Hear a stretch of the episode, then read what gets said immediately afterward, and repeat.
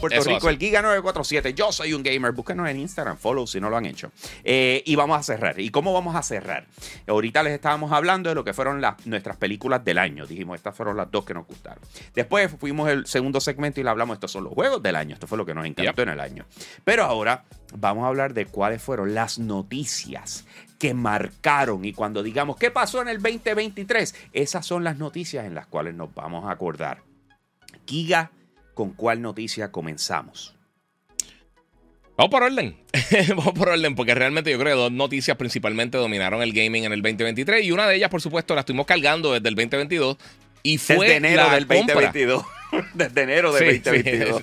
Desde enero 2022, llevamos cargándola más de un año. Eh, fue la, eh, la compra y la guerra legal de Activision Blizzard King contra la FTC, el CMA y el resto del universo, que finalmente eh, finalizó. Básicamente, valga la redundancia. Este, obviamente, esta es, la, esta la transacción más grande de la historia de, del sector de tech realmente. 69 mil millones de dólares. Antes de eso, Microsoft había comprado Bethesda. Eh, vimos una pelea bien eh, pública eh, y todavía está realmente peleando la FTC contra, contra Xbox. Este, pero hay muchas cosas que están sucediendo y que van a estar sucediendo a raíz de esto. Yo creo que una de las cosas principales que hay que, que retomar Obviamente, eh, esto va a cambiar el panorama por completo del gaming, no solamente por lo que podría pasar con Microsoft y Activision Blizzard, pero eh, las puertas que abre y lo que podríamos estar viendo el año que viene en cuanto a adquisiciones de otras compañías. Ya hemos visto Embracer, eh, Group haciendo cosas, sabemos que PlayStation va, a intentar hacer otro tipo de adquisición también en algún momento. Microsoft definitivamente no están quietos con, con que se van a quedar sin con esta adquisición solamente. Ahora, esta adquisición también trae cola de que pues muchas de las cosas principales donde Microsoft podría sacar el provecho a esta adquisición no se va a ver entre 10, 15 años más adelante. O sea que, que realmente las repercusiones de lo que, de lo que fue esta compra no se van a ver hasta mucho más adelante. Eh, y pues tenemos que ver cómo entonces afecta de manera positiva, negativa o si realmente no afecta de ninguna manera a la industria. Tipo, tipo ¿qué, qué técnico tú te pones? O sea, la noticia fue que Xbox compró a Call of Duty, señores, ¿ok? Esa fue la noticia, literal. O sea, todo el mundo estaba hablando de la histeria colectiva. Era porque no sabíamos qué rayos iba a pasar con Call of Duty, ¿ok?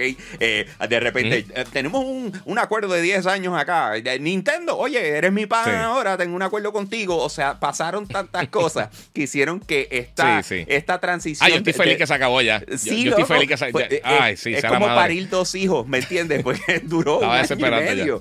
O sea, era súper desesperante, pero cada, eh, cada momento pues nos dio un poquito de interés y por ende ya poniéndole fin, diciendo, ok, ya se hizo la adquisición. oye, y rapidito, y rápido, oye, estoy bien orgulloso realmente de todos los paralegales y los expertos en, adquisiciones que hay en, las redes sociales. Oh, es impresionante, realmente. o sea, Wall Street, yo no sé qué se está peleando Wall Street, porque todo el mundo es experto en adquisiciones y, olvídate, estos aspectos legales. Ok, ok, ok. Pues esa fue, eh, eh, yo diría, una de dos noticias grandes de lo que fue el 2023. Pero sin embargo, con todo y que Xbox compró a Call of Duty, hello, que tú dirías, eso es lo más grande que pudiese pasar en el 2023. Eh, no, porque Rockstar dijo, hold my medalla, vamos a presentar el primer trailer de Grand Theft Auto 6. Y ahí tenemos lo que viene siendo el evento del 2023. La noticia más grande de, eh, eh, no es un lanzamiento, eh, no es fecha de lanzamiento, es simple y sencillamente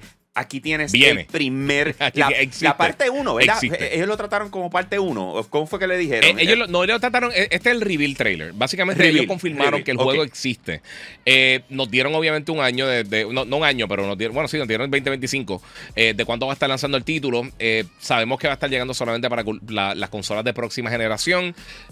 lo que, por lo menos por el momento, solamente está anunciado para PlayStation 5. Xbox Series X y S. Así que, eh, y vimos el trailer con diferentes elementos. Yo, mucha gente me ha dicho, ¿por qué lo anunciaron tan temprano? Y una, cosa, a mí me da risa porque la gente se lo olvida, la gente tiene una memoria bien corta. La mayoría de los títulos grandes que están en camino llevan 4, 5, 6, 7 años de, anunciados.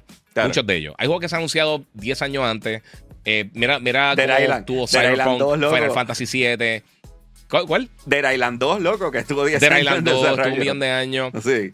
Zelda estuvo un millón de años también anunciado. Eh, Metroid todavía no hemos visto nada. O sea, eh, eh, muchas de estas cosas se tardan mucho tiempo y usualmente se anuncian con bastante anticipación. Específicamente si son juegos tan grandes. Mira Hellblade, mira Forza, mira todas estas cosas. Starfield estuvo un millón de años también. O sea, este este, ¿cómo se llama? Elder Scrolls. El Elder Scrolls se faltan todavía 25 años para que salga y lo anunciaron hace mucho tiempo. Este, pero la gente se le olvida eso.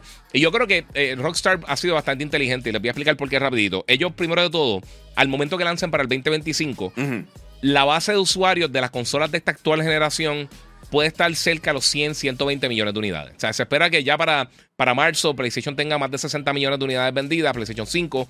Xbox está entre los 20 y pico porque Microsoft nos reporta números, pero asumiríamos que ya para, para ese año podría estar entre los 30 35 Xbox. PlayStation podría estar cerca de los 80, 90 millones de unidades vendidas sería algo bien impresionante. O sea, ya ellos tendrían una base de usuarios suficientemente grande que ellos pueden decir, vamos para consola, luego vamos para PC. Pero durante todo el año nos van a estar mostrando diferentes elementos del juego, diferentes eh, nuevas cosas que se van a poder hacer dentro del título.